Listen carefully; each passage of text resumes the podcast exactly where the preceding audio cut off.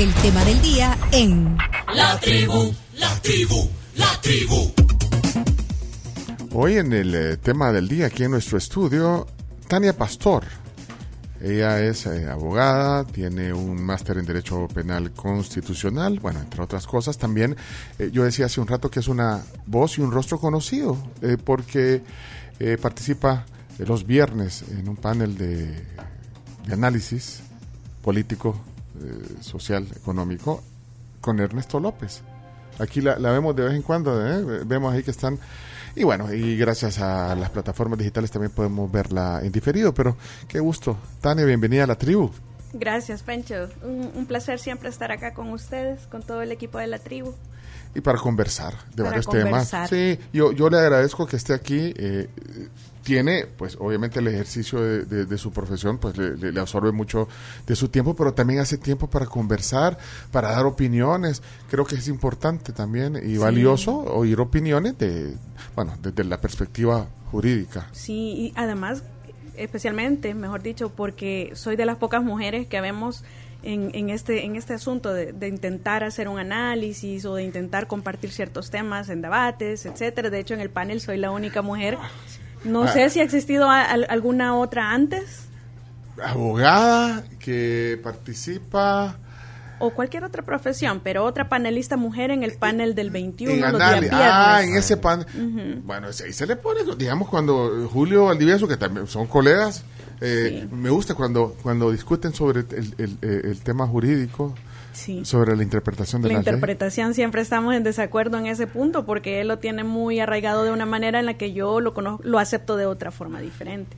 Él no admite interpretación constitucional y en mi opinión no concibo la realidad sin que interpretemos la ley Y o la constitución. Y, y para los que estamos nosotros observando eh, esas conversaciones, está bueno porque eh, a, a través de, de- de esas de, de esos debates uno forma su opinión. A veces está de acuerdo, a veces no, pero Sí. conocemos. Así que gracias, Tania, Gracias, por estar gracias. aquí. Eh, va- varios temas que hoy eh, queremos poner, híjole, varios temas que, que queremos eh, oír, digamos, interpretación eh, desde su perspectiva. Eh, si quieren, empecemos por el tema de, de, de algo que estaba en las noticias hoy, eh, que tiene que ver con investigaciones periodísticas. Es que hay eh, eh, investigaciones periodísticas que tienen que ver con temas procesales, legales, penales. Eh, vaya, por ejemplo, ahorita hay investigaciones sobre los procesos en Estados Unidos que dan cuenta que cabecillas de pandillas ya estaban libres antes del régimen. Bueno, quiero oír su opinión sobre el valor que usted le da a, este tipo de, de noticias o, o- Es- o investigaciones. Esta es una investigación de, de qué periódico. Esta no todavía no la he visto. No la he visto, pero hablemos en general. bueno, en Ha- hablemos, general. hablemos en general. Hablemos en general de, de- del aporte que se da a través de la información y de las investigaciones. Sí, yo, yo realmente, a mí me merecen mucha fe. Las investigaciones que se realizan considero que tienen datos que nos aportan valiosa información que tenemos que considerar, aunque eh, el, el redactor o, o la persona que está detrás de la investigación a la hora de redactar la noticia, sí me parece que lo impregnan de ciertas valoraciones muy personales que le hacen perder un toque de objetividad. Sin embargo, la información permanece y eso es lo que nosotros como salvadoreños, independientemente de que el medio nos guste o no, debemos aprender a extraer. Son los datos, el resultado de la investigación y por supuesto interpretarlos como consideremos que debe ser interpretado, apartando la opinión personal del periodista que redacte o del investigador que redacte. Y así puedo encontrar, por ejemplo, mucha gente critica en la actualidad a El Faro, eh, sobre todo por los conflictos o la confrontación que ha existido con el presidente o con el oficialismo. Sin embargo, hay datos demasiado importantes que no se pueden ignorar o que vamos a desechar solo, solo porque se trata de El Faro. Hay opiniones con las que yo puedo no estar de acuerdo, pero la información es producto de una investigación. Una investigación entiendo que se, so- que se soporta en datos científicos o datos comprobados y pues al final del día creo que es importante que lo consideremos, así como considerar además otras investigaciones que se hagan en otra en, en, sentido contrario, digámoslo. La idea es que nosotros nos informemos, que aprendamos a hacer nuestras propias investigaciones, que saquemos estas, este tipo de investigaciones, que busquemos información en otras fuentes y que saquemos nuestras propias conclusiones. esta, es, esta es de la prensa gráfica, la que comentábamos hoy en las noticias. Vaya, pero independientemente de eso, o sea, e, el rol, digamos, de los medios eh, en investigaciones, eh, para que... Eh, la prensa gráfica no es muy reconocida como por hacer investigación como lo es el Faro, por ejemplo, Factum o el Gato Encerrado. Sin embargo, ha tenido algunas, algunas notas periodísticas o algunos, eh, como este caso, sin embargo, también hemos visto que últimamente ha estado haciendo publicitaciones de, de, información que no es actual. Entonces siempre hay que hacer el análisis, hay que, hay que no hay que negarlo ni, ni tampoco darlo por verdadero. Sí, pero lo que pasa es que, bueno, esto viene de, fuentes periodísticas, independientemente, independientemente de cuál sea. Cuál sea y, bueno, pero, pero también ahora a través de las redes sociales hay un montón de información que sale eh, eh, sobre temas. Sobre, sobre información, en realidad tenemos demasiada. Vaya, bueno, ahí vimos... Que tenemos que aprender a filtrar de acuerdo a la fuente. Vimos un caso y yo quiero traspolarlo, digamos, eso es investigación sobre el tema de pandillas, pero eh, digamos, las acusaciones que se hacen a través de las redes sociales, acusaciones de todo tipo. Vemos ahí un, eh, eh, alguien que, que, comete una infracción o una pelea en la calle y se ventila y es el método más efectivo de noticia criminal en la, en la actualidad. pero viste, viste el caso de, la pelea en Tuscania, de la, señora que se pasó llevando a la otra señora. Cualquier incidente, sobre todo en el, tráfico. Pero, pero entonces se hacen eh, acusaciones y, luego, bueno, se hacen virales y además, bueno, eh, en, varias ocasiones, bueno, vemos a las autoridades que, que, toman cartas en el asunto y, terminan deteniendo a las personas. sí. Sí, de hecho, ya nuestra legislación reconoce cuáles son los mecanismos por los cuales puede iniciar una investigación penal, pero actualmente nosotros estamos en una coyuntura en donde muchos de los casos inician a través de redes sociales, de medios de comunicación. Siempre ha sido así, lo que sucede es que ahora ha tomado mayor relevancia. Antes, cuando yo estuve en la fiscalía, recuerdo que si en el periódico aparecía una noticia en donde había presumiblemente o presuntamente algún tipo de corrupción, de robo, algún hecho que podría configurar algún delito, entonces en automático existe la obligación, ya por ley, de iniciar una investigación en ese sentido. Lo que sucede es que ahora se ha, se ha traspolado, se ha esto ha venido a ser tomado más que todo en Twitter. En El Salvador nos hemos hecho demasiado políticos y extremos polarizados, además. Pues sí, pero, pero, pero como tú sos abogada, entonces, o sea, ¿cómo lo ves? Porque a veces yo pienso que, que, pueden ser hasta juicios paralelos. Eh, Siempre ha sido en eh, medios el juicio paralelo. Ese es históricamente uno así lo aprende en la universidad. El juicio mediático es el juicio paralelo del cuarto poder que son los medios de comunicación. Entonces, en realidad no es que esté mal, sin embargo, la gente debemos aprender, eso parte por, por estar muy educados, debemos aprender a separar el juicio de medios del juicio legal. Por ejemplo, ahora yo he escuchado un conflicto que se está dando mucho, una, una discusión sobre la palabra presuntos. La palabra presuntos tiene una connotación de respeto a la legalidad. Tú no puedes referirte como medio a una persona que está siendo investigada como alguien que es culpable del delito que se le atribuye hasta que no haya sido oído y vencido en juicio. Así lo dice la Constitución. Entonces tú te referís a presuntos para respetarle su presunción de inocencia. Sin embargo, cuando ya se habla de condenados o cuando la gente afirma, cuando escuchamos medios que dicen desde el inicio del régimen de excepción, estos 30 mil son pandilleros, eso es... Ya no hay presuntos. No son presuntos. Puede ser que los 30 mil, supongamos hipotéticamente, que los 30 mil tienen tatuajes hasta debajo de la lengua y obviamente son pandilleros. En la realidad son pandilleros. Sin embargo, de, en términos legales, son presuntos pandilleros hasta que sean condenados por serlo. Entonces, e, esos debates, eh, lo que debemos nosotros aprender es a racionalizar nuestras opiniones y, nuestros ataques especialmente, porque al que no piense o u opine diferente o, o, opine igual que nosotros, hay una polarización en la que viene y se ataca demasiado, como pasó con el padre Oliva hace no menos de dos, de tres semanas, que se refirió al lo mismo que nosotros, por ejemplo, hemos debatido los abogados en el panel, incluso en el que estábamos hablando al inicio o en otros estadios, pero siempre se hace relación a lo que establece la Constitución en cuanto a cuál es la finalidad de la pena. Cuando tú llevas a cabo una investigación penal, entonces haces una investigación, lo llevas a los juzgados, condenan a la persona, La pena tiene una finalidad, dice la Constitución, que son dos. Una es prevención general, eso quiere decir evitar que otros cometan el mismo delito a través del ejemplo. Y el segundo, pues la, la finalidad personal de cada ciudadano condenado, que es que éste cumpla con un castigo por haber infringido las leyes. Entonces, así a su vez, pues ya no vuelva a cometer el hecho delictivo. Entonces, la finalidad de la pena es la reinserción social. No hay, eh, nosotros no tenemos penas, eh, ni penas capitales ni penas perpetuas. Yo opino que deberíamos de valorar el tema de las penas perpetuas porque en realidad es lo que piensa hacer, según el oficialismo he escuchado a los ministros hablar, y lo que se piensa hacer es una especie de pena perpetua en, en, alguna especie de defraudación a lo que el texto constitucional tiene actualmente, porque está prohibido. Entonces van a bypasear, por llamarlo de alguna manera, el, el, esta prohibición a través de fases de investigación en contra de los terroristas.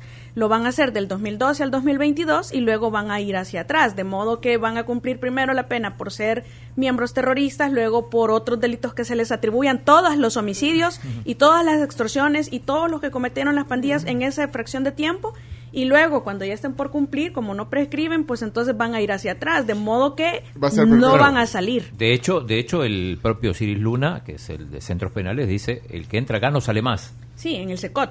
Ajá, no sale más porque porque porque tiene va a ser de por vida, aunque sí, el miembro pertenecer a, la organización terrorista ya es en sí un delito. Sin embargo, muchos de los que están ya presos tienen otras otros requerimientos, pero si ellos lo que están haciendo es transformando eso que conocemos nosotros como responsabilidad personal a una especie de responsabilidad colectiva que por el hecho de pertenecer a la organización yo asumo todos y cada uno de los hechos que la organización ha cometido como hechos delictivos. Entonces van a responder por todos y por fases, es decir, temporales. En el SECOT, y esto viene por el, el, el, asunto que se estaba dando de la palabra presunto, es que cuando los medios internacionales se refieren a presuntos, pero estás hablando de personas que ya están condenadas, pues no tiene sentido de ser. Si ya, están condenados, ya, no son presuntos. ahí. ahí. está mal utilizado. Entonces yo creo que al final, incluso en El Salvador, muchos no sabíamos que esos 2.000 que trasladaron al SECOT ya estaban condenados. Entonces, si no lo sabemos ni aquí dentro de El Salvador, es difícil exigirle que lo conozcan afuera también, pero quizás allí hubo la confusión en el empleo del término,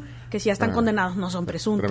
me, han surgido un montón de preguntas en lo que estamos hablando, pero, eh, o sea, son condenados. Estos 2.000 eh, que, que fueron al nuevo centro penal. Según la información, sí, bueno, hay un tuit del presidente incluso que dice que están condenados los que están trasladando y que están hablando de de gente ya o, de pandilleros que han tenido en la estructura de los más altos cargos. Y la otra pregunta que me surgió de, la, de lo que estamos conversando es que estás eh, infiriendo de que eh, se va a hacer, digamos, aunque no se reforme nada, porque aquí no hay cadenas perpetuas, eh, va a suceder en la práctica. va a suceder en la, práctica.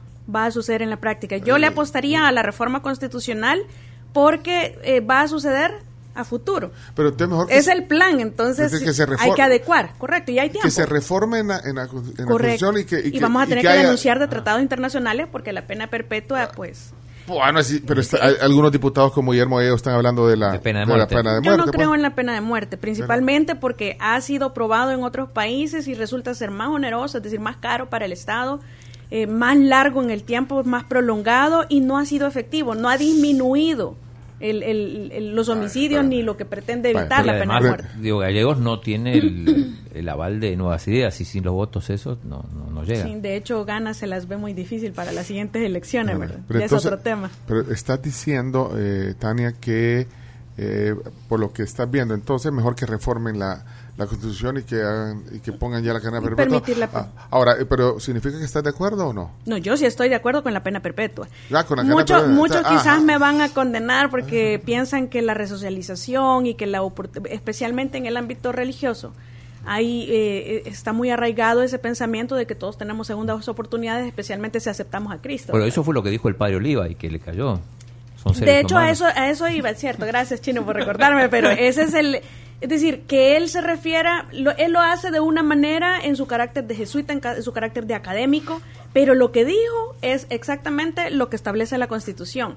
Todos tienen una segunda oportunidad en la medida en la que la Constitución establece claramente la finalidad de la pena como prevención general y como, eh, y como eh, finalidad de reinserción a la sociedad. Es decir, tú vas a ir a cumplir tu pena como castigo, pero además te vas a preparar para regresar a la sociedad de la que fuiste extraído porque te comportaste de una forma eh, en donde no respetaste la norma. Entonces, el objetivo al final es recobrar al ser humano dentro del criminal que entró a la cárcel.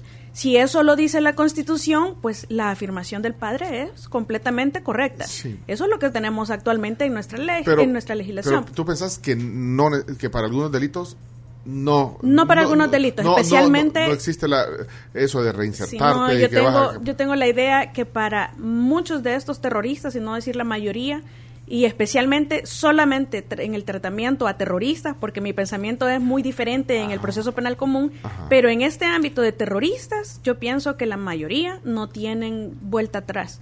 Es bien difícil y, y, en esto sí voy a concordar con lo que decía el ministro Villatoro esta mañana.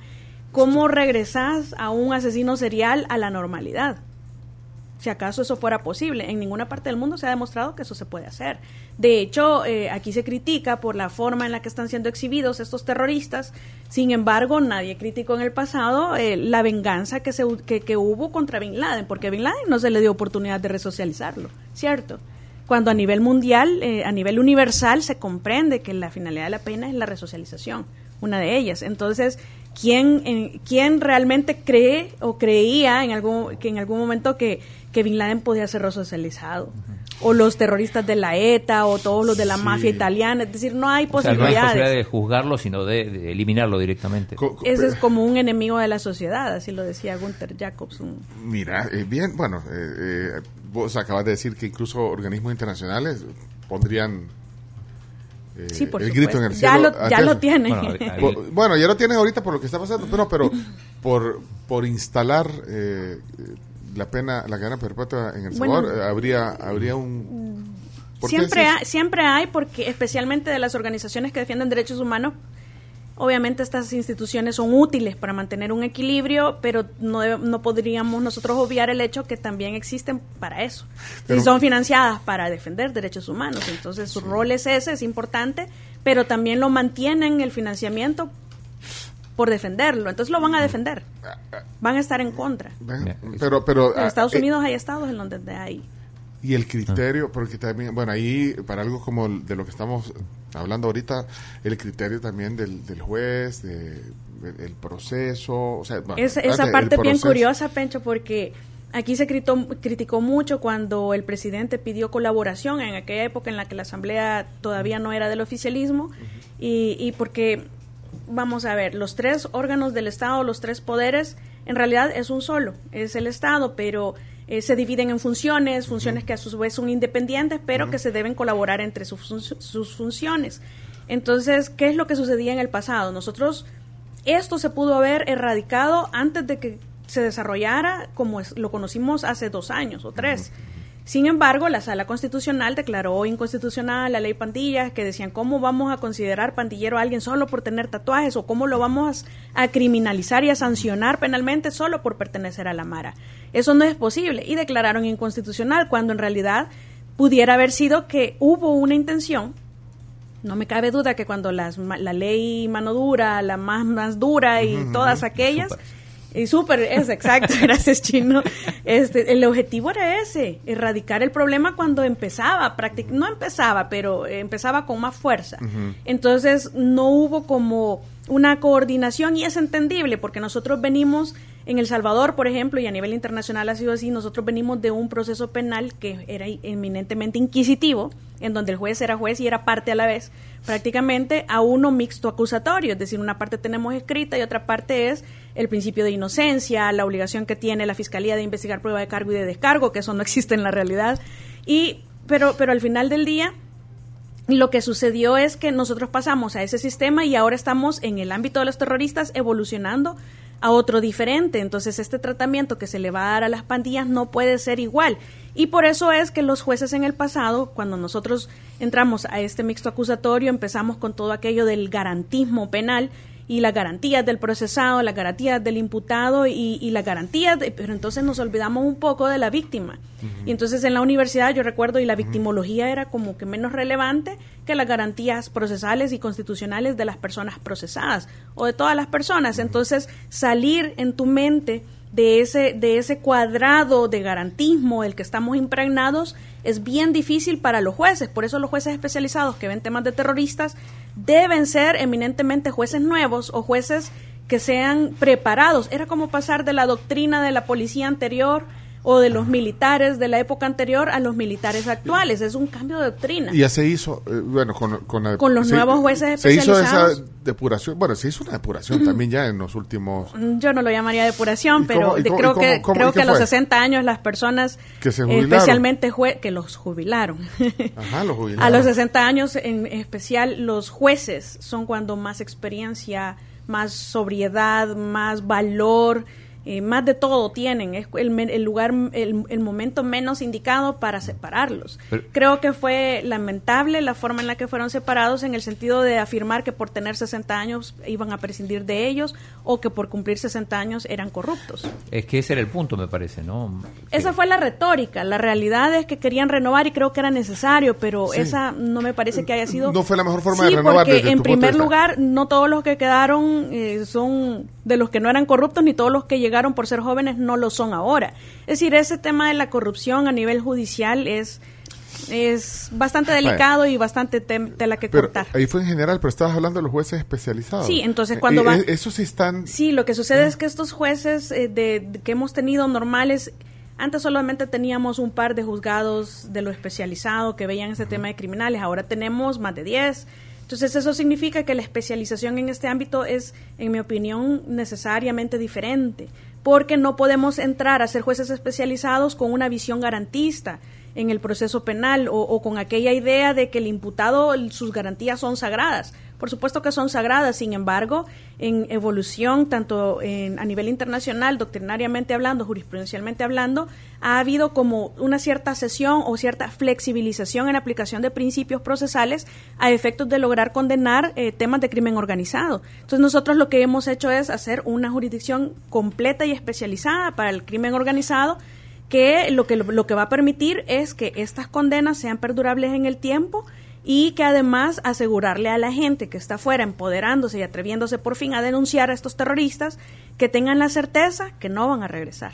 Pero eso, y, con el criterio de este juez especializado. Con el sí, porque ah, y entonces hay un tema, vaya, por ejemplo, se criticó bastante al presidente Bukele cuando llamó a la colaboración del órgano judicial y que en seis días iban de regreso todos estos pandilleros, pero ¿qué es lo que estamos viendo Vaya, vámonos al caso del presidente Guillermo Lazo, cómo criticó la exposición de los pandilleros aquí en El Salvador, pero veamos las fotos que está sacando él en su país ahora.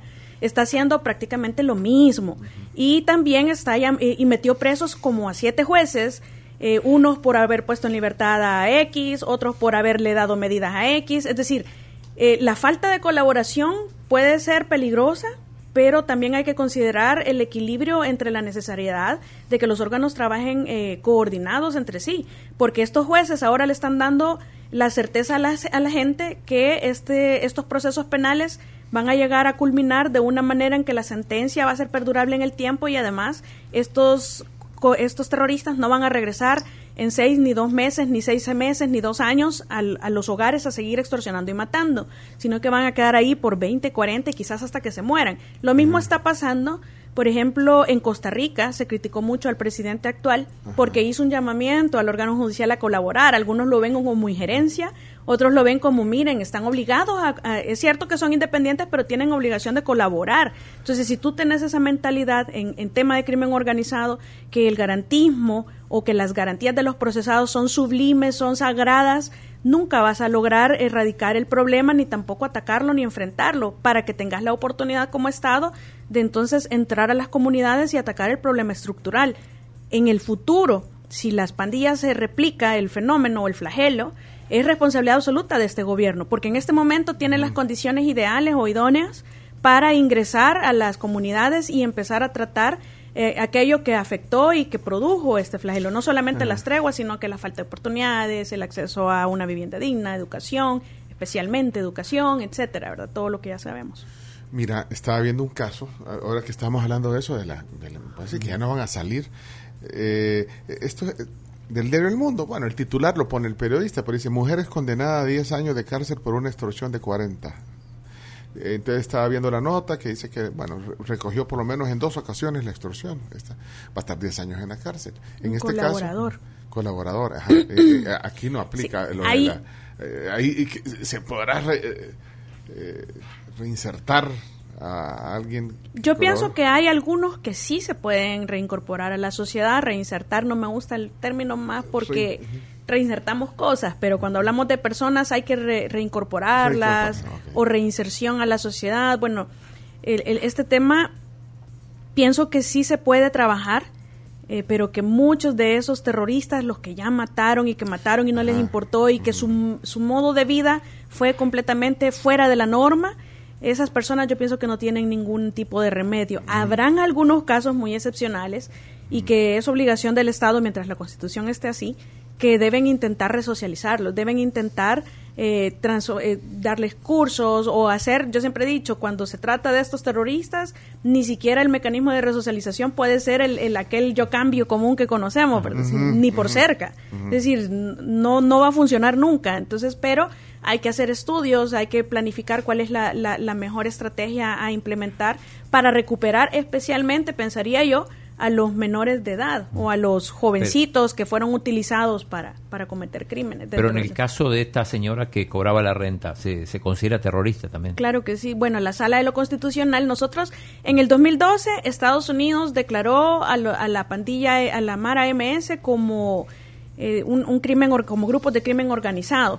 Para efectos, eh, se, entienden como terroristas. La Sala de lo Constitucional en el año 2015 aquí en El Salvador declaró terroristas incluso hasta los colaboradores de los de los pandilleros y los MS declaró a los pandillas eh, terroristas y en ese sentido es el tratamiento que yo pienso que en el ámbito de terroristas todo es excepcional, todo es excepcional, eh, todo es eh, increíblemente diferente y tenemos que verlo con una mente abierta, no con ese sesgo del garantismo que está bien, pero para el proceso penal común ahí no podemos perdernos nunca jamás, pero cuando se trata de terroristas no hay nada escrito, no hay nadie en el mundo que haya sido tan efectivo en el combate contra estas estructuras y que nos venga a poder decir o que pueda venir a decirnos así es como hay que resocializarlos. Eso no existe. Entonces, y tampoco se ha hecho, porque cuando han tenido este tipo de terroristas o más graves aún, nivel de Bin Laden, pues todos sabemos qué pasaba con ellos. Entonces, es como decir, no hagas lo que yo ya hice.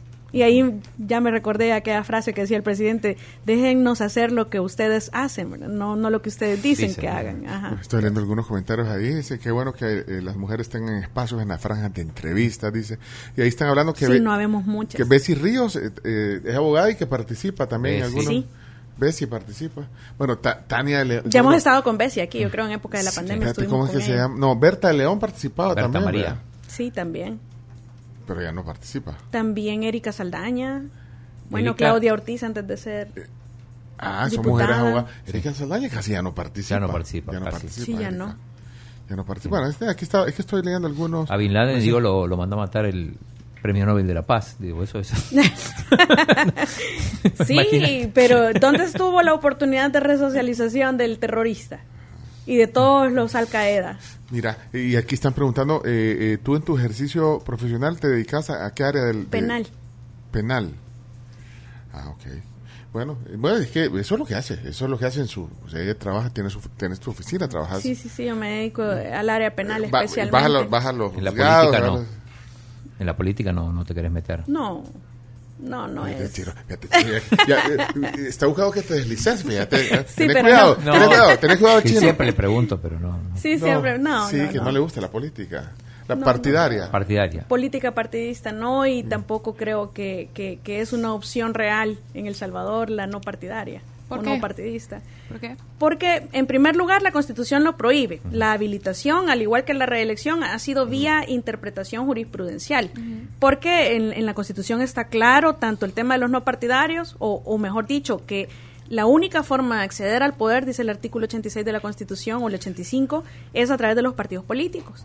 Entonces no hay una un- un- no, no hubo como esa intención en, en la, en la Constitución actual de que los no partidarios existiéramos o tuviéramos una oportunidad de acceder al poder. De la misma manera del tema de la reelección. La reelección eh, continua, la reelección como tal no está prohibida en la Constitución, pero la continúa así, en más de cinco artículos, pero ha habido en ambos casos una habilitación vía jurisprudencial. Entonces hay temas que, que, hay que modificarlos y, cuando yo digo que no es una, verdad, una verdadera oportunidad en El Salvador, es que el decreto 555, que es el que regula los no partidarios, en realidad no, no nos proporciona las herramientas o no nos garantiza la posibilidad de, de tener verdaderamente oportunidad de, de, de, llegar incluso a la postulación. Si en el pasado hubo uno porque se sumaron todos los votos, sí, se sumaron todos los votos de todos los no partidarios y así es que llegó. Si no es de esa manera, ya no llegan, pero ya lo prohibieron. Sí, a Defecio le, dijo eh, Guillermo Gallegos. Sí, es cierto. Pero, por ejemplo, chino, el chino sí puede apoyar el movimiento en formación X y puede apoyar el movimiento en formación Y y hasta el Z. Todo lo que tú quieras para hacer partidos políticos.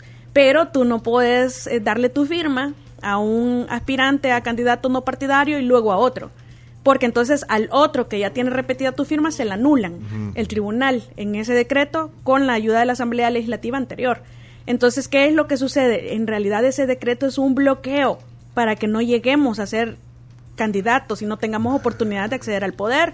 y lo puedo afirmar porque la única manera en la que tú tenés oportunidad de llegar, pero a la legal, es que tengas mucho dinero y tengas mucho tiempo y te pongas a recoger tus firmas tú solito, porque si no, te va a pasar lo que me pasó a mí, que a mí me hubiera gustado que alguien tuviera el valor en el pasado de reconocer que hay gente que te falsifica firmas y te engaña.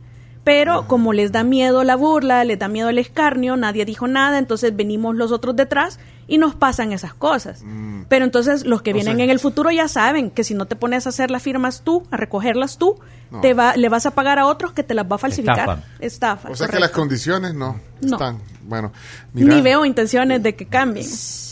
Solo, solo una cosa, quiero cerrar una pregunta que, hice al inicio de, de, esta. ¿Viste cómo hablamos de todos? Y por eso que, que la, la, gente le gusta ver esos debates y esos análisis. Pero mira, eh, solo eh, aterrizar en estos juicios mediáticos, lo que, lo que hablamos hace, hace unos minutos. Sí. Y, y, tú que estás también en, el área penal, eh, bueno, y, ves, tienes clientes y todo, ¿qué pasa si al final eh, te condenaron, te acabaron en, en, el juicio mediático, ya sea en el Twitter o en los otros medios, eh, y, realmente no era así, o sea, o eras inocente, o, era, o sea, ¿qué pasa? Lo que ha pasado siempre, allá en letrita chiquita o no te sacan nada para retractarse y corregir tu... tu Especialmente ahora que ya no son los medios solamente los que hacen eso, sino que... La gente también. Principalmente la gente. Principalmente la gente. De hecho, hay un uso abusivo que en mi opinión se está realizando en la actualidad cuando eh, fuera del marco del terrorismo, eh, dentro del marco del terrorismo yo soy una mente completamente abierta y diferente, pero en el marco de los procesos penales comunes y de la delincuencia común, sí pienso que hay que ser muy garantistas, muy respetuosos de los derechos tanto de las víctimas, pero también de los procesados. La exposición, La exposición que haces tú, captura, la policía captura a alguien acusado, pongamos el ejemplo de una agresión sexual tú no, a ti no te han demostrado que eso es un agresor sexual. Veamos el caso del, del, del señor magistrado, ¿verdad? Que al final, que todos decíamos en, en redes, eso, la, tocar niñas sí es delito. ¿Se recuerdan? Entonces, yo creo que todos lo condenamos. Eh, bueno, en mi caso yo sí leí la resolución de la Cámara y me parece que, que no era la, la, la, la más feliz, pero el, el caso es que sí se hubo una condena mediática previa. Entonces, cuando la policía te saca capturado o la fiscalía, y eso pasa a diario, cuando la fiscalía te pone capturado por agresor sexual o capturado por... que no es un delito menor. Que no es un delito menor. Pero, pero, no te, lo han... Yo, en lo personal, tengo una opinión muy particular por la que me han criticado mucho en relación al uso abusivo que se está haciendo de la ley y de los y de todo el marco normativo de la ley especial integral para una vida libre de violencia contra la mujer. Ah, Entonces, todas, toda esta normativa que se refiere a, las, a, la protección de derechos de la mujer, a fomentar la, el trato igualitario y la participación, etcétera, y evitar la violencia contra nosotras, eh, es muy útil. Lo que sucede es que hay mujeres que hacen uso abusivo de esta ley para porque están enojadas, porque las dejaron, porque las cortaron o porque les miraron feo. Entonces, ¿qué es lo que sucede? Al hacer eso, hay verdaderas víctimas esperando por mucho tiempo ser oídas y que sus casos sean ventilados, pero vienen estas con un poquito de influencia no vaya a ser la mala suerte y su caso pasó arriba del resto de mujeres que realmente están esperando.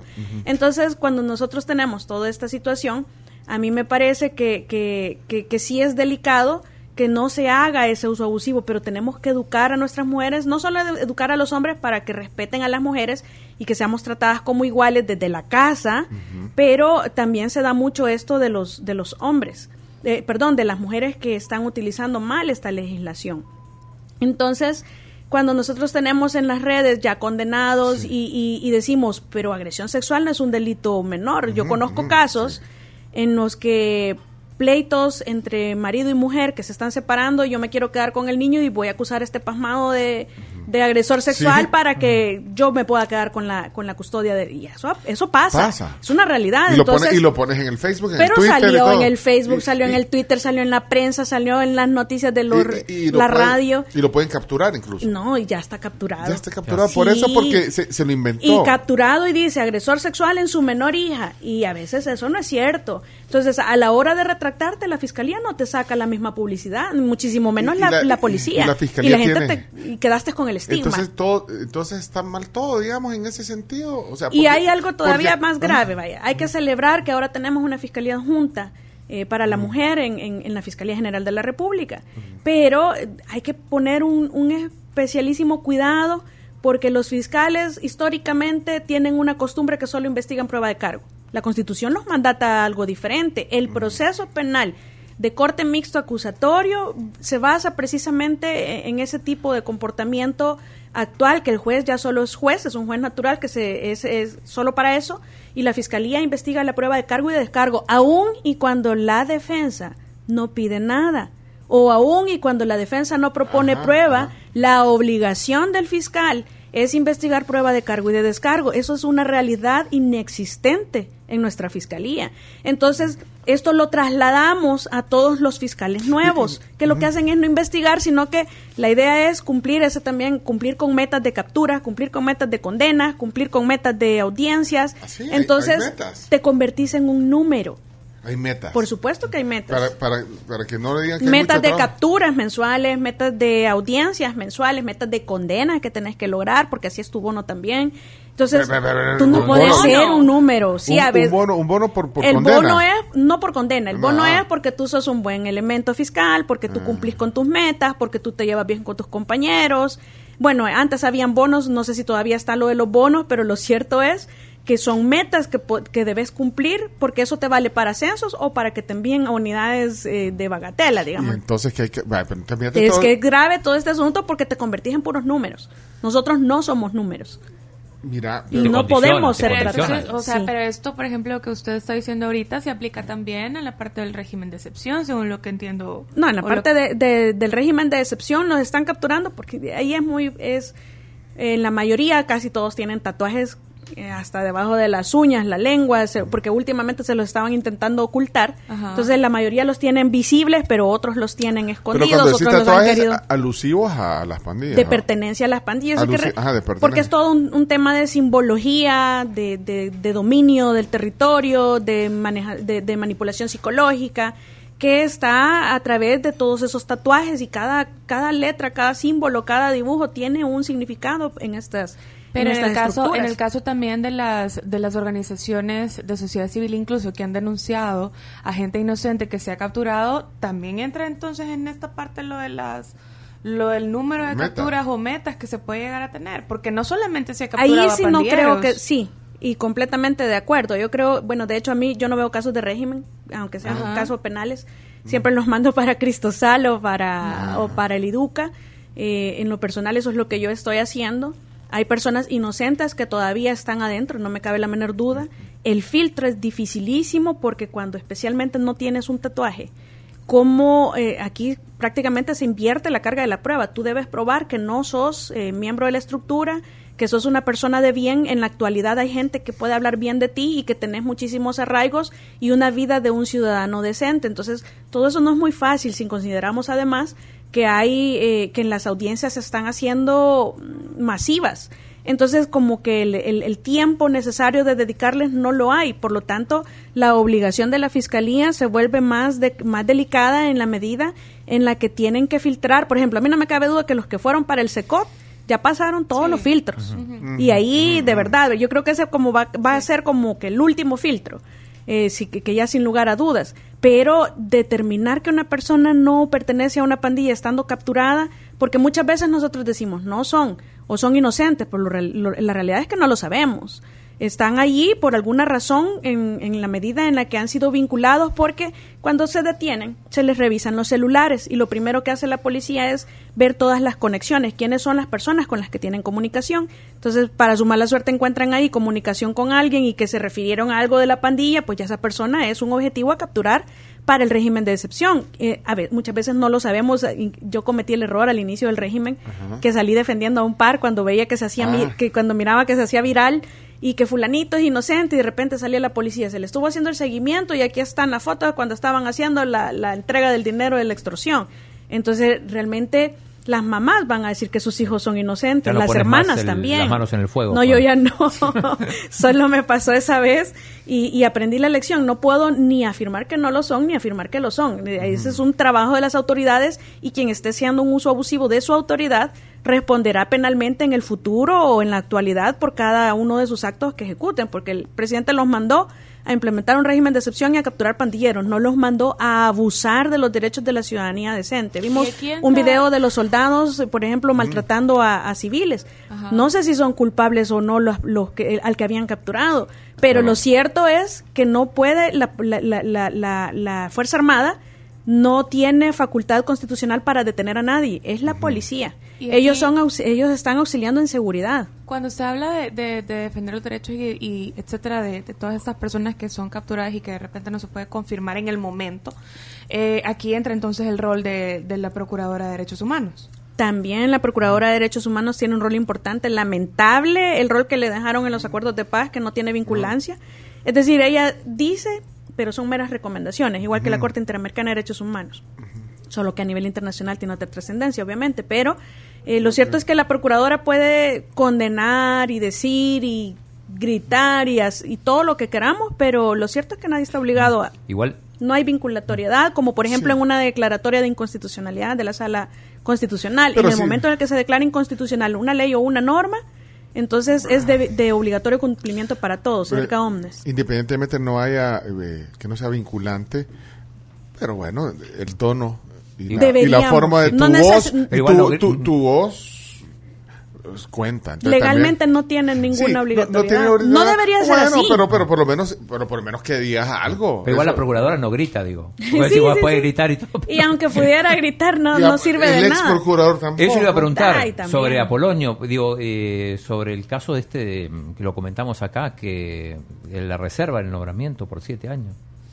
Del nombramiento de él en una cámara. Sí, Ah, que... es magistrado de cámara, algo así. Sí. y de lo penal. Ajá. Yo en su momento critiqué la, Mm. la acción porque él no es un experto en el área penal. A mí a veces me dicen, ¿por qué no te postulaste para magistrado en tal lugar o, de- o- o magistrado en el Tribunal Supremo o en tal sala? Es decir, no concibo cómo hay personas que sin tener la cualificación personal, profesional y técnica se postulan para cargos para los cuales no están preparados. Yo Y no tengo preparación el- para el Tribunal Supremo Electoral. ¿Qué voy a hacer ahí? El punto es que eh, el acta de nombramiento Igual en y el caso y de la él. hoja de vida eh, está reservada por siete años, no se puede. La reserva es, en mi opinión, el talón de Aquiles o el peor defecto que tiene el- la gobernanza actual.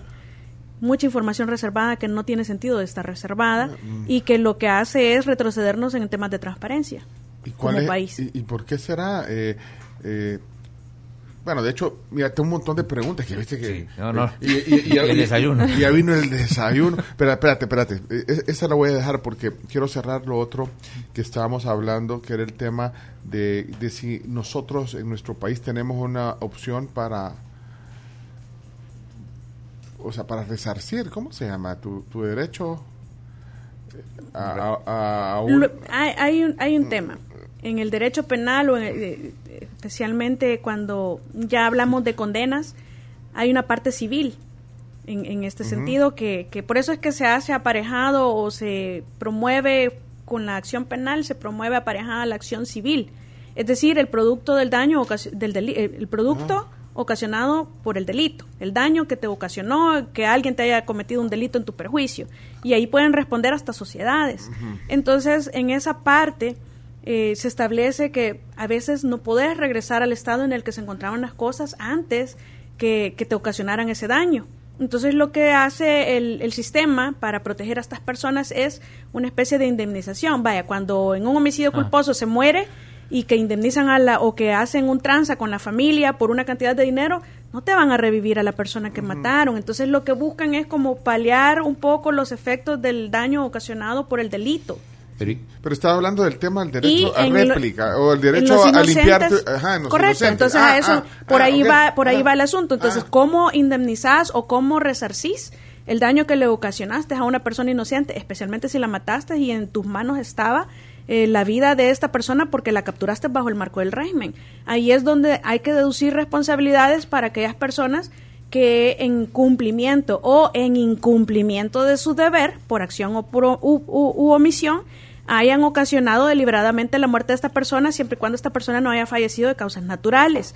Entonces, pero tú cómo resarcís el daño del inocente que estuvo ahí, que sufrió un gran trauma y que salió después porque se seis meses determinó... después se perdió su trabajo. Sí, o sea, el Estado tiene que indemnizarlo. pero hay casos así de que se le indemniza. Mm, en, la- en este marco del régimen no, No. conozco de ninguno todavía, Pero- pero, pero- pero- van a ver, pero- definitivamente tienen que haber. En el caso del régimen. Sí. Pero y en el caso de. Tú dices que no ves normal. esos casos de, las de, de los. Agapito Ruano, ¿quién se recuerdan eh, o escucharon hablar alguna vez de Agapito Ruano? No. Bueno, hay un, hay un caso de, de Agapito Ruano contra el Estado de El Salvador que conoció la Corte Interamericana de Derechos Humanos en donde se, condenó al Estado de El Salvador a varios millones de resarcimiento y, y, y también hay en la, eh, a la entrada de la Defensoría Penal de la Procuraduría General de la República una placa para recordarles a los defensores penales a Agapito Ruano. Estuvo preso 14 años sin ser responsable y pasó por jueces de instru- por el juez de instrucción, el juez de sentencia y que llegó incluso el primo de Agapito Ruano a decirles yo fui, no fue él, yo soy el alias tal. imagínate. Y aún así a Agapi- nadie escuchó a, a esta persona, nadie escuchó a Agapito. Los defensores no hicieron nada por él, por eso es que la Corte Interamericana dice, no basta con que tengas un defensor, tu defensor tiene que ser capaz de ejercer tu defensa de la mejor manera que te garantice el respeto a tus garantías procesales. Entonces, si no, el, el proceso puede ser nulo.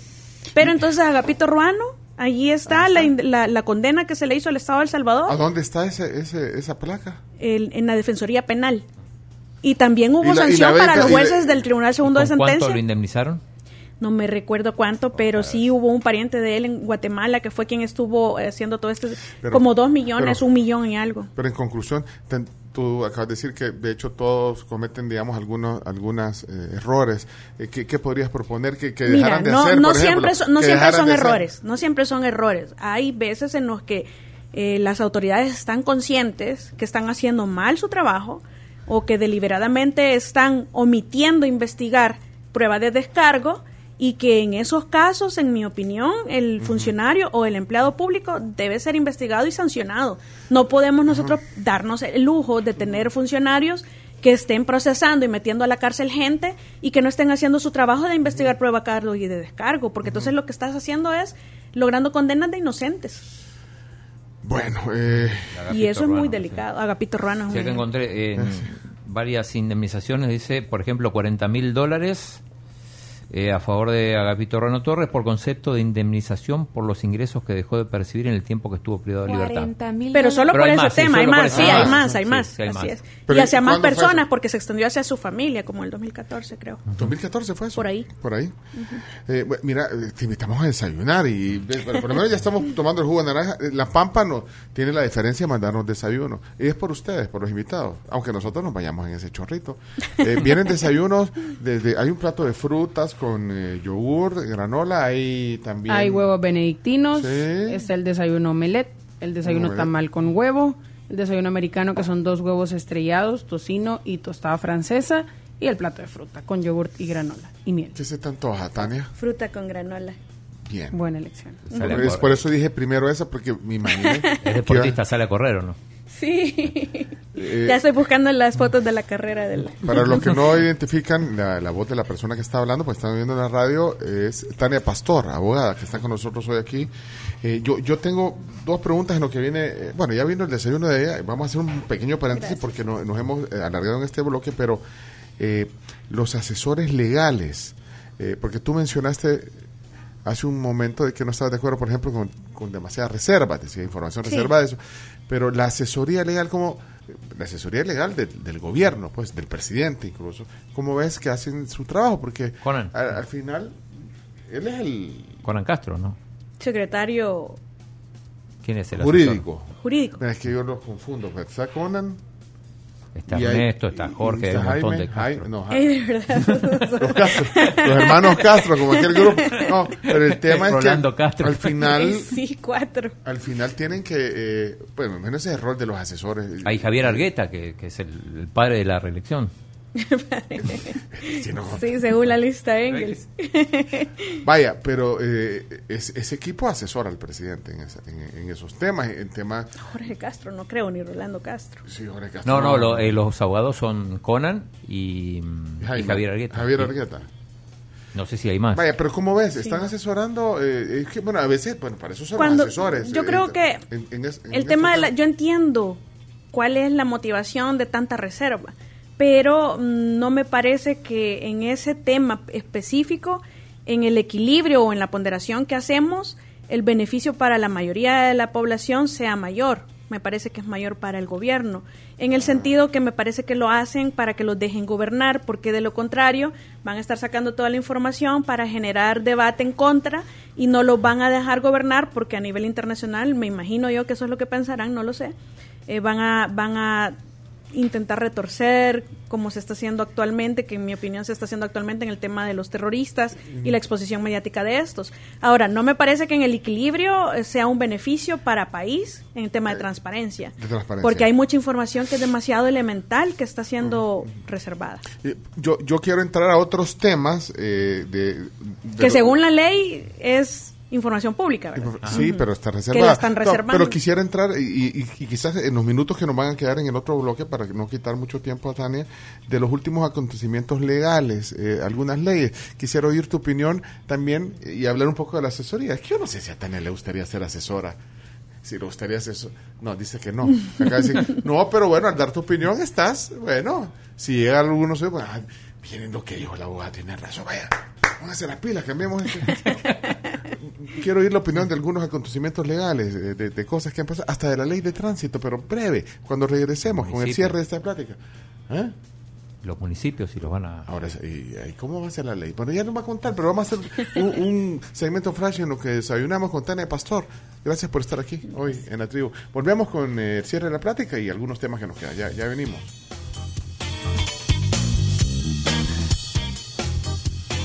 Mira, no. Ah, es que estoy, estoy leyendo algunos comentarios. Sí, este, no, pues sí, sí, estamos al aire. Aquí veo el sentido rótulo. No, que está un comentario dice, "Mira, no vayas a decir mi nombre, dice. Ya lo iba a decir, dice le- la oyente aquí, pero dice que de boca de un agente de la policía tiene instrucciones de, de que tiene que, que lograr metas de captura. Y si, y si no, dependen los días libres. Ya, eh. Quizás sí. al inicio. Los días libres. Ah, quizás al inicio, ¿eh? Sí, bueno. Igual bueno. no, está eh, Merino Monroy dijo que todavía hay 30.000 pandilleros De 20 a sueltos. 30 mil. Afuera. Ah, Ah, bueno, yo bueno. escuché al ministro Villatoro, todavía no he escuchado al, al ministro Monroy. O sea, el 50%. Todavía faltan 30.000 capturar, dijo.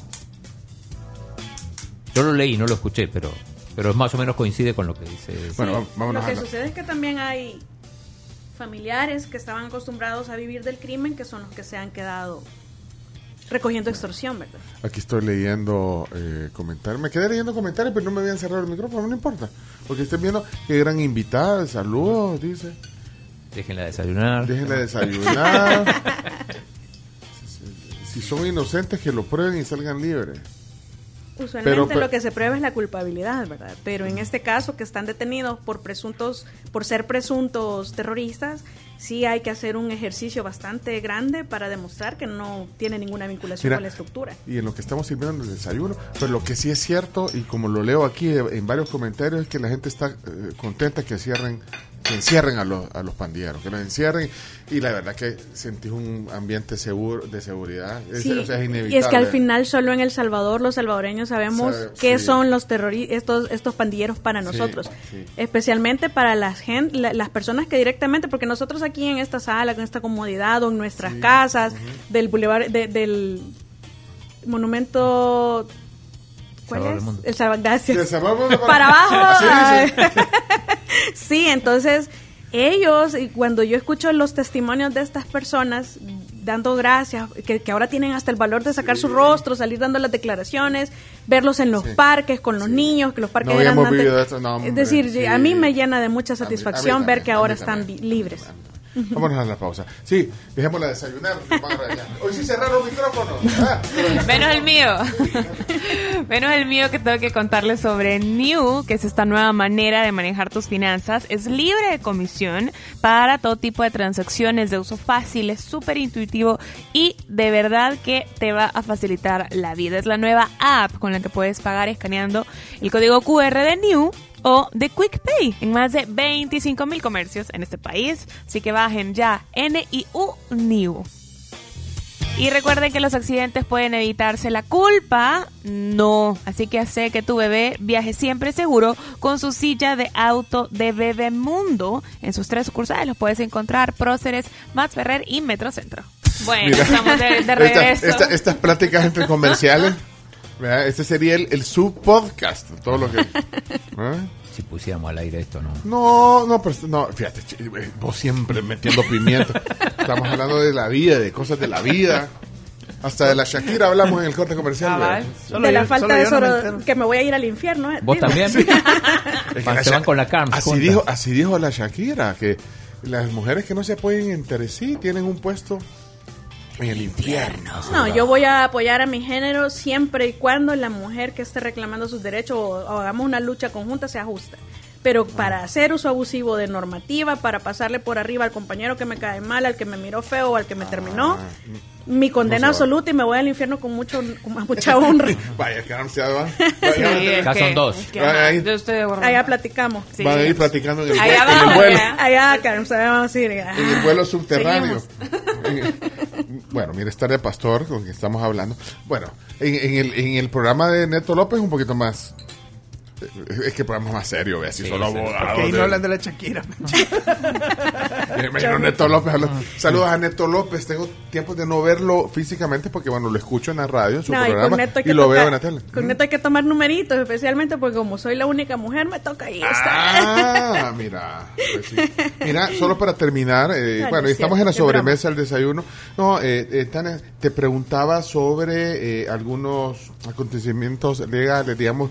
¿Cómo, cómo evalúas en general eh, el proceso en el que se están llevando, eh, digamos, las leyes, las reformas a leyes? Voy a poner algunas aquí. eh, las reformas a la ley de, transpo- de transporte terrestre, la ley de trasplantes, que tiene un nombre, pues ahorita solo me estoy Que ahí refiriendo. todavía no, no está terminado ese asunto. No está entiendo. terminado. Pero así.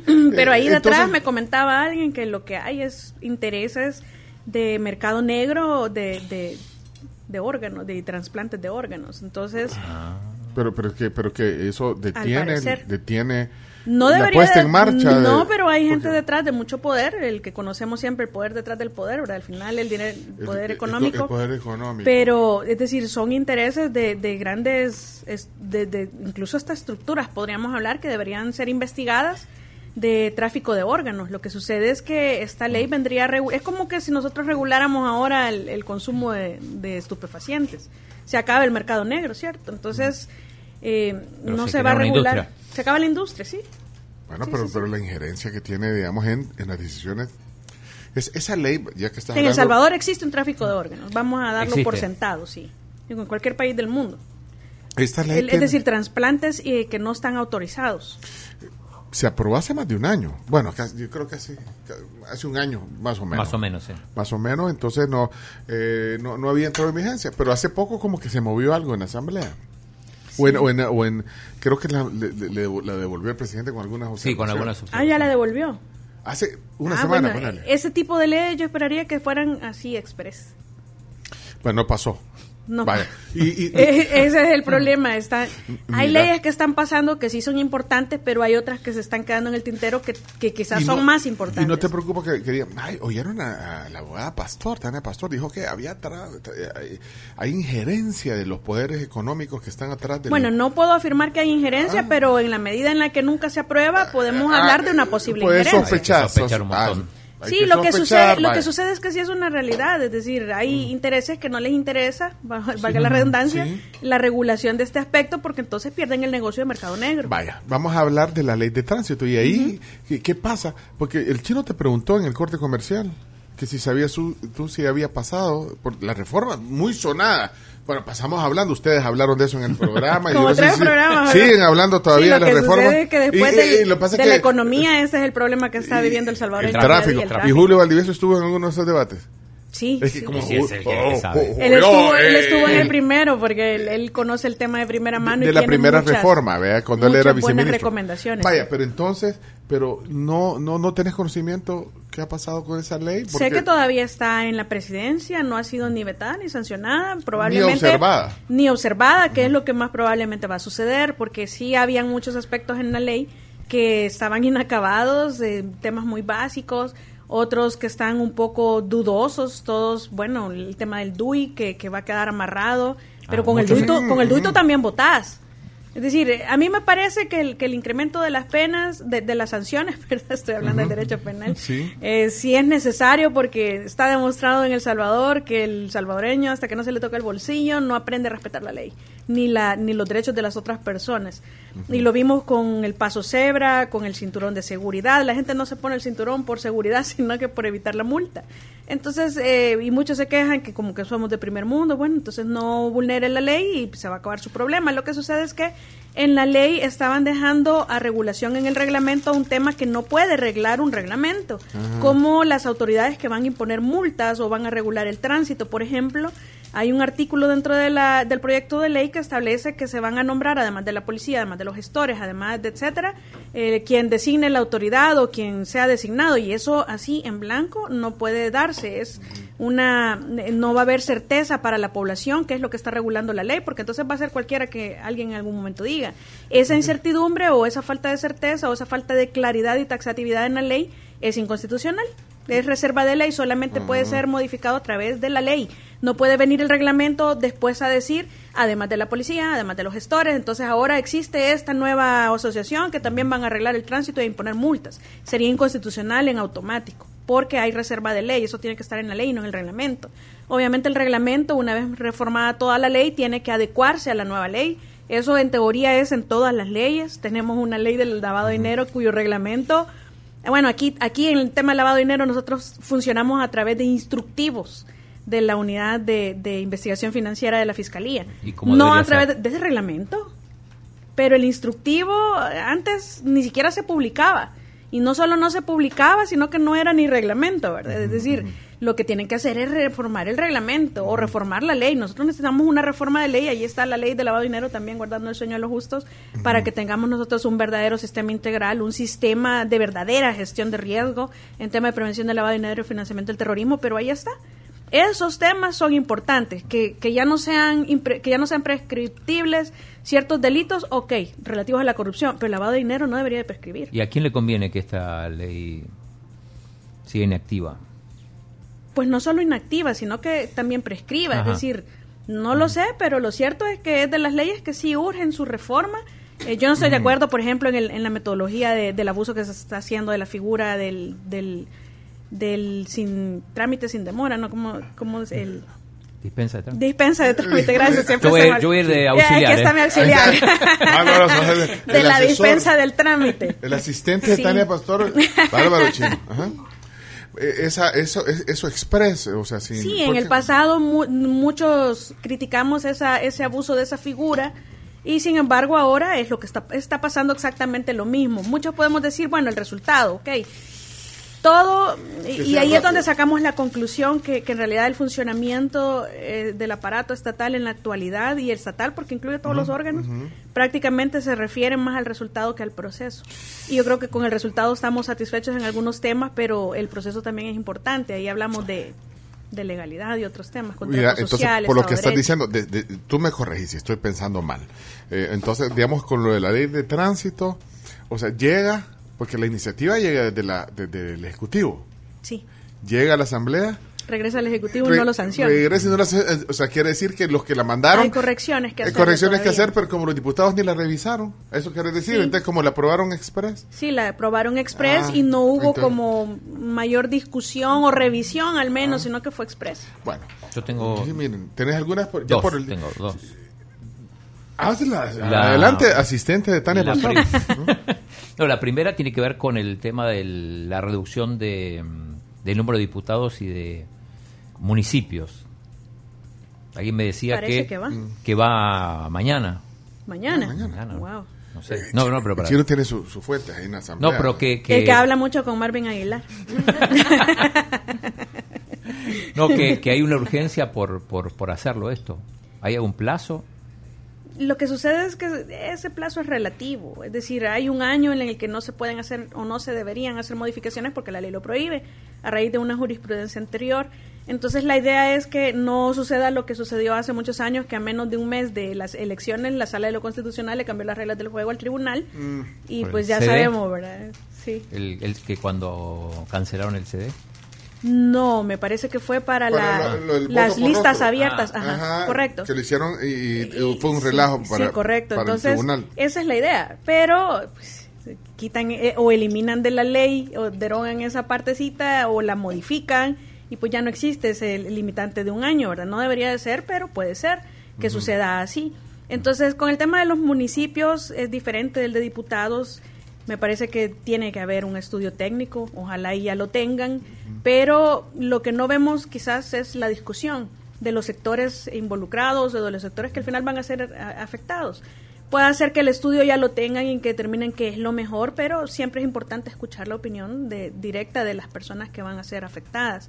En el tema de diputados, definitivamente no necesitamos tantos diputados, al igual que tantos eh, municipios, pero eh, y está- estaba escuchando yo ayer a, Ramón Villalta que nos explicaba cómo estaban los porcentajes en el resto de Centroamérica, de cuántos eh, salvadore- cuántos ciudadanos representa cada uno de los diputados en porcentaje en relación al, al- al total de la población, pero es que nosotros no tenemos todavía un censo, un censo actualizado.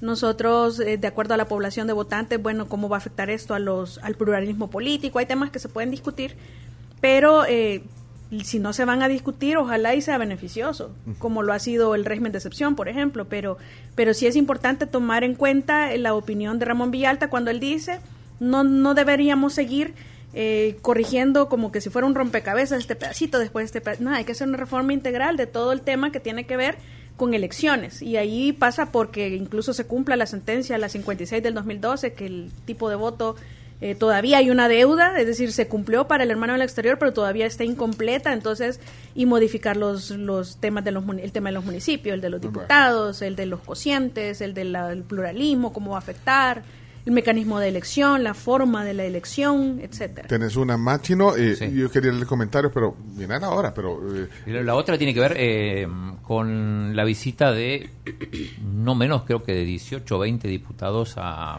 a los Estados Unidos, a Los Ángeles, y muchos catalogan eso como eh, Campaña adelantada. campaña con adelantada. proselitismo. ah, bueno, no, no, no lo he ¿hay visto, no pero hay? depende qué es lo que fueron a hacer. Yo no lo he visto, so- soy honesta, No, no, no, lo he visto, no. pero en general es, es bien difícil y esto es competencia absoluta del Tribunal Supremo tribunal. Electoral. Si no, no es que salga a decir, miren, pórtense bien porque los voy a regañar. No, es que tienen que entrar sancionando, si para eso están ellos. Sí, la- Lamentablemente no tenemos la separación de funciones de administrativo y de, de jurisdiccional dentro del Tribunal Supremo Electoral, pero eso es lo que tenemos y con eso hay que trabajar. Son funcionarios electos por la Asamblea anterior. Recordemos eso también. No tienen por qué estar diciéndoles, miren, los voy a regañar, no estén haciendo y si, campaña los rega- adelantada". pero Tienen si y si los regañan, son, multas de 10 salarios mínimos. No, yo creo que ya ahora ya son multas más altas. Son más altas Bueno, ahora. no, no estoy segura, pero... pero Lo que- es lo que vale el boleto en, en primera clase. Sí, lo que, lo que sucede es que al final el, el- el candidato lo prefiere pagar la multa y seguir Sí. cometiendo la infracción. Eh, está, que no- si no nos, se nos ponen duros, nosotros no respetamos la ley. Ahí es donde... Por eso es que el Ah. populismo punitivo he criticado, pero con los salvadoreños ya vimos que sí funciona. No te, punitivo. no te va a evitar quizás que cometas la sanción, pero en alguna medida te la va a disminuir si la implementas con otras medidas alternativas. Es decir, tenés que hacer un estudio, tenés que planificar, hacer una verdadera gestión. Tania, eh, tiempo terminado, eh, hemos conversado, pero quiero leer unos mensajes.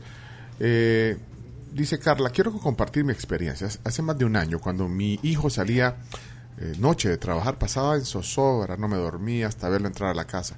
Si no me contestaba, me ponía al borde de la paranoia. Varias, lo habían matado las pandillas. Varias veces lo interceptaron, le pusieron un arma en la cabeza, pero desde que este régimen de excepción ni me doy cuenta a la hora que viene, porque yo estoy ya dormida. Esa tranquilidad. Eh, No tiene No, precio. no hay fortuna que, que pueda pagarla, Sí. dice. Bueno, ahí está un comentario. Eh, y en el programa de, de Neto López no ponen mensajes de la gente, vea. ¿O sí? A veces Ernesto A veces lee algunos lee. mensajes, sí, sí, sí. Mira, aquí nosotros agarramos así. ¿Estás lista? Voy a poner. Sí, no ya estoy, estoy acostumbrada y no me quiten Mira, el sueño, sean mira, buenos o es más, malos. es más, mira, aquí están, son. Mira, estos Los WhatsApp. tomo con lo- mucho lo, chivo, respeto. lo chivo de WhatsApp es que ves el nombre, eh, la gente respetuosa, y no importa si no estamos de acuerdo, pero tengamos respeto. Aquí Ojalá y todos fuéramos así. Santiago. Señores de la tribu, muy buenos días. Santiago se llama. Quiero eh, saludar pues y felicitar a la invitada de este día, a la licenciada Pastor. Definitivamente necesitamos que se multipliquen más mujeres como ella, pues, que son parciales, que son objetivas, profesionales. Muchos éxitos, licenciada, que siga cosechando más triunfos en su profesión y que pues siga adelante. Saludos. Imparcial, ¿no? Mira, yo creo que todos Mira. hacemos ese, ese esfuerzo. No siempre lo logramos, pero creo que es permitido que intentemos colocarnos en la escala de blanco y negro en una de grises donde tú consideres mejor. Casi solo hombres veo, mira, voy a poner este, voy a poner una línea No como importa. de tres para solo hombres, vamos a ver, ¿qué dice? Francisco, se llama. Buenos días, estimados. La invitada de este día, la licenciada Tania Pastor, debería de estar, no sé, una vez a la semana. Muy buena entrevista, felicidades. Una vez a la semana. Una, abo- una abogada de planta necesitamos para es para resolver cierto, cualquier La va a ser la asesora de la tribu. Necesitamos, necesita- necesitamos Todos los un, juicios que van ¿cómo cómo dice? Necesitamos un amigo sacerdote, un pastor, Y un contador. un contador y una abogada. bueno, y pastora también. pues, la- Pastor porque- porque- legítimo, decía mi papá. pastor. Aquí hay otro, aquí hay otro. Hola, buenos días. Eh, felicitar a la expositora. Felicidades, eh, Tania Pastor. Realmente un muy buen análisis. Dios le bendiga. José, José Mario. Carlos Víez, Carlos Víez es nuestro amigo nuestro periodista. amigo, nuestro amigo periodista. De- de la- que ahora ya no está en deporte, se pasó al, al periodismo serio. Periodismo. ¿Qué, qué dice Carlos Víez? Adelante, Carlos. Hola, hola amigos de la tribu, qué buena plática. Saludos a la invitada, a Tania. Eh, me gustaría un comentario sobre el caso de Norberto Hueso, ¿no? Que tuvo una exposición y después, según entiendo, pues eh, salió sin, sin problemas de esa acusación de, de supuesto, supuesta agresión sexual. Saludos. Me Por lo que me- el otro día el pajarito en el súper. Me imagino por lo que estamos hablando también hace un rato. Bueno, imagínate cómo salió el pajarito. Yo creo que está, que salió en, el, en la foto ahí. ¿no? Sí, sí, expuesto en su momento. Y, de- y luego salió, ya, ya quedó exu- eh, absuelto. Ah, yo no sé ese caso. eh, Sí, sí, o sea, en principio quedó en libertad. Pero y que quede en libertad no quiere decir que Ajá. ya no está siendo procesado. No sé si el si sigue quedó el ya proceso, pero, pero tengo entendido que... quedó con medidas. Lo que Ajá. sucede es que la detención es la excepción. Aquí funciona diferente, que la detención casi siempre es la regla general y, y las medidas son la excepción, pero es al revés. La Mientras- ley dice al revés. Mientras están investigando, Tú recabando podés estar detenido o podés estar en libertad. Detenido si reúnes ciertos requisitos que te exige la ley, que provees y que acredites, o en libertad con medidas o sin medidas. Pero el proceso continúa hasta que no sos declarado absuelto, inocente o culpable, ¿verdad? O si es un tribunal, pues ahí el veredicto. Pero eh, sobre el primer comentario de lo del régimen, eh, realmente hay que considerar por lo de las prórrogas si, si que, que si son válidas, que si no son válidas, que si lo que tenemos es suficiente para procesar. Sí es suficiente lo que tenemos. El tiempo me parece que es beneficioso para las autoridades que están haciendo el trabajo de extraer toda esta información y necesitan los 15 días.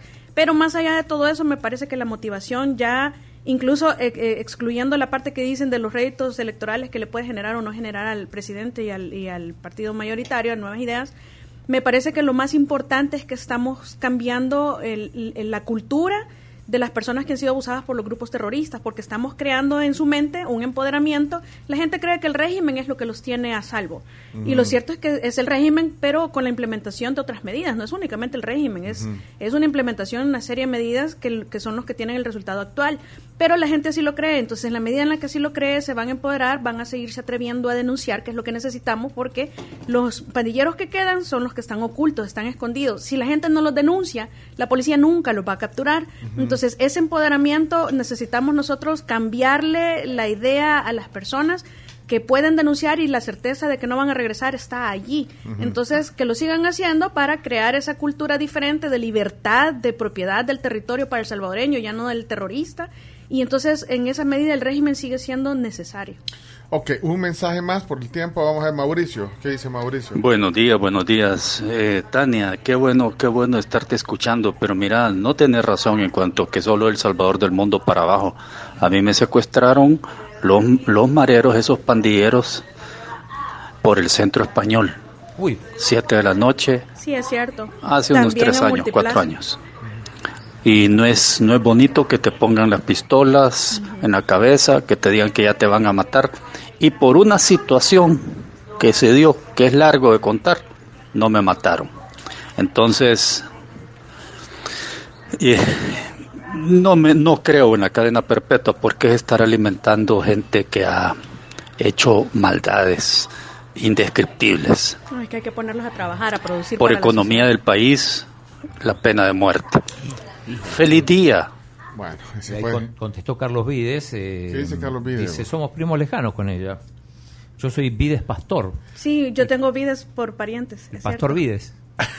O sea que ahora, ah, o sea, Carlos Vides es, es primo. Es primo, son sí. primos. Ah, seguro estudió en el externado y compañero de Ah, mi hermano, eh, quizás. Fue el externado, Carlos. Ver si nos contesta. No, pero no sabes si fue el Sí, pero- externado. ¿Cómo voy a saber que.? No, si es tu amigo. Sí, Chino, pero- qué bárbaro, chino. Eh, Es tu amigo, No, no pero se sí fue el externado. Vaya, Sí pues fue. hasta yo sé que fue el externado. Ah, bueno, entonces. Y yo lo conocí quizá al mismo tiempo que vos. No, chino, no se puede. Sí, lo que sucede es que solo lo yo creo que ya sé quién es, creo que solo le decíamos Vides. O mis hermanos. que- Ah. que- En realidad es López. López López Vides. ¿Es López Vides? Sí.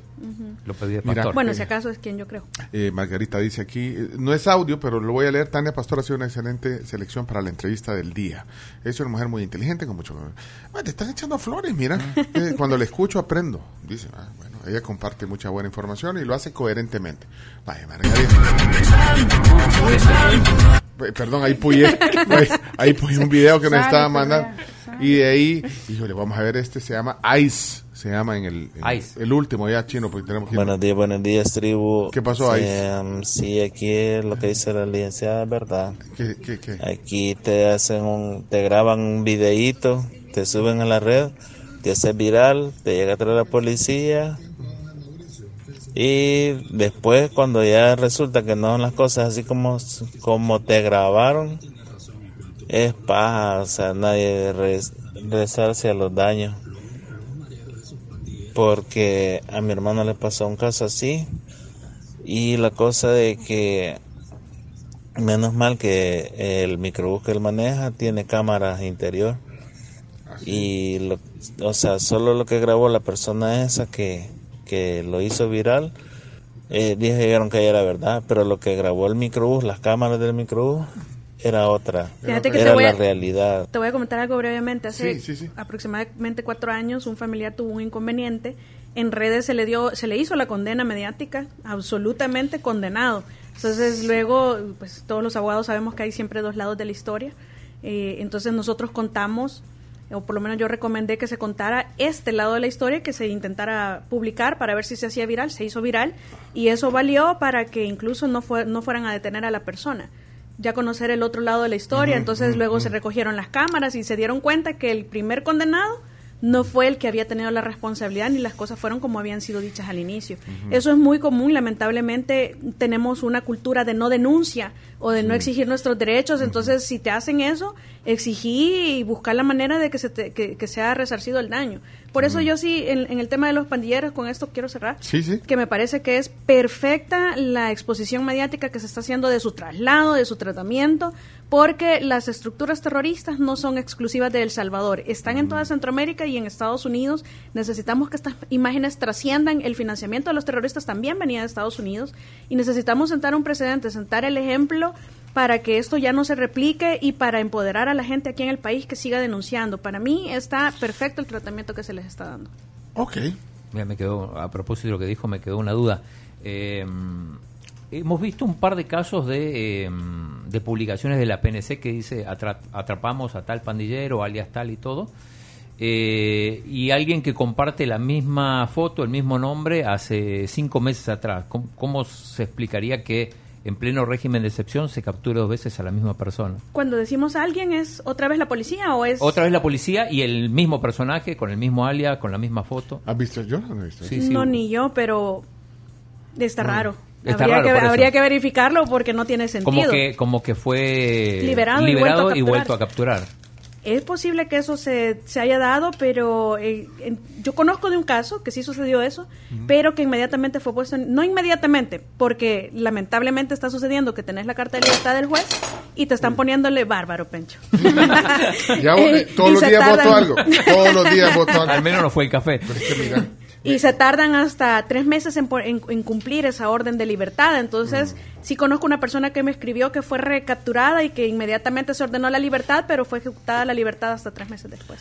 Bueno, eh, larga plática, pero vale la pena. No, no va a estar cada semana aquí, ya está con Neto López, pero siempre es agradable que vengas a conversar, que, que desayunemos, platiquemos un rato y que, y que bueno, la gente también conozca un poquito de... de- de Ya tus- está de- desconectado el micrófono. Sí, ya están apagando todo, no sean así, hombre. Miren, eh, estoy seguro que esta plática la van a escuchar mucho en podcast, eh, ahí va a estar disponible eh, si no la lo- lograron escuchar completa. Tania Pastor, gracias por la visita, por desayunar con nosotros y Gracias. por conversar. No, gracias a todo el equipo de la tribu aquí, por supuesto, Carms, Camila. Chomito, Chino, Gracias. y ahí haciendo desastres, Pencho, No, desconectando hombre, el mira, micrófono. es, que me vis- es que fíjate que me entretuve con unas eh, galletas. Me ent- me- es que este para mí es una tentación. Esta es una jalea, la voy a mostrar aquí. Le voy a mostrar este- esta jalea. Que le, le- le quiero tapar el precio porque después le hago publicidad. No, mira. Al vendedor. No, es que es súper selecto. Mira, qué rica jalea. oh. si quieren probar, es una jalea de, Higo. de higo, ah, mira, con- se la voy a ir a buscar a mi mamá. pero bien rica. Entonces, sabes que es un vicio. Entonces, he estado entretenido una- después del desayuno. eh, La galletita con jalea. y- y- y no- Mira, esa es una buena merienda, por cierto. Es una buena merienda, ¿no? Sí, sí, sí. Le, le- le- le voy a dar a probar. a- ya les di a probar a ustedes, ¿ves? Este, Sí. Que yo tengo escondido para que no me lo agarren. bueno, Tania Pastor, qué gusto verte. Gracias, Eh, gracias, eh, Pencho. véanla lo- lo- los viernes, aparece en la mañana en el panel de, eh, habitual de Neto López. Y bueno, eh, siempre atenta también a, a- No a- a siempre, dar opiniones. no, sí. no, no es obligación que estén de acuerdo conmigo, solamente sí. creo que es obligación de todos los salvadoreños que aprendamos a tolerar opiniones diferentes y que respetemos esas opiniones. Pero mira, me, me alegra ver un montón de... Bueno, no, no, he podido leerlos todos, dice uno... ah, eh, fíjate, solo para... Porque no encuentro ninguno que, te- que, que no esté de acuerdo y, y que no importa si alguien est- está en desacuerdo, si ese es la, el- lo chivo de la discusión. ¿verdad? Ojalá y, y esa pero- cultura se trasladara sí, a Twitter. Pero mira, dice, invitadas así vale la pena escuchar, excelente, uno aprende, dice Ricardo. Eh, está poniendo aquí, Telma, que es oyente ahí en Houston, está... No, ¿Dónde es que está Telma? Denver. En Denver, Colorado. En Denver. Dice que deberían de quitar lo- lo- los suplentes, dice. Bueno, ahí está. Muchas opiniones. Gracias a todos. Gracias, Tania. Sí. Gracias, gracias, Pencho. Podcast en Somos la Tribu, en Spotify, en Tuning. Y el video este, a donde es- estamos comiendo la, la jalea y todo, estará disponible también ahí. Queda en Facebook y en YouTube. Vamos a la pausa. Regresamos. ¿No quieres probar la galletita? Claro. Qué bien rico, de verdad, ya vas a ver. Y ya regresamos, Chomix. Eh, Carlos, vamos a la pausa. Vámonos a la pausa y les recuerdo que a partir de mañana llega la Digiloto de Digicel. Pásate ya y gana un premio diario de mil dólares en la red más moderna de El Salvador. Y te recordamos, querido amigo, amante de las ferreterías, que Freun te invita a que arranques el año sobre ruedas ganándote una de las 16 motos con baúl por compras de 25 dólares o más en herramientas eléctricas, inalámbricas, manuales y accesorios de las marcas Black Decker, Stanley, Irwin o DeWalt. Todavía tenés chance hasta hoy de poder aprovechar esa promoción.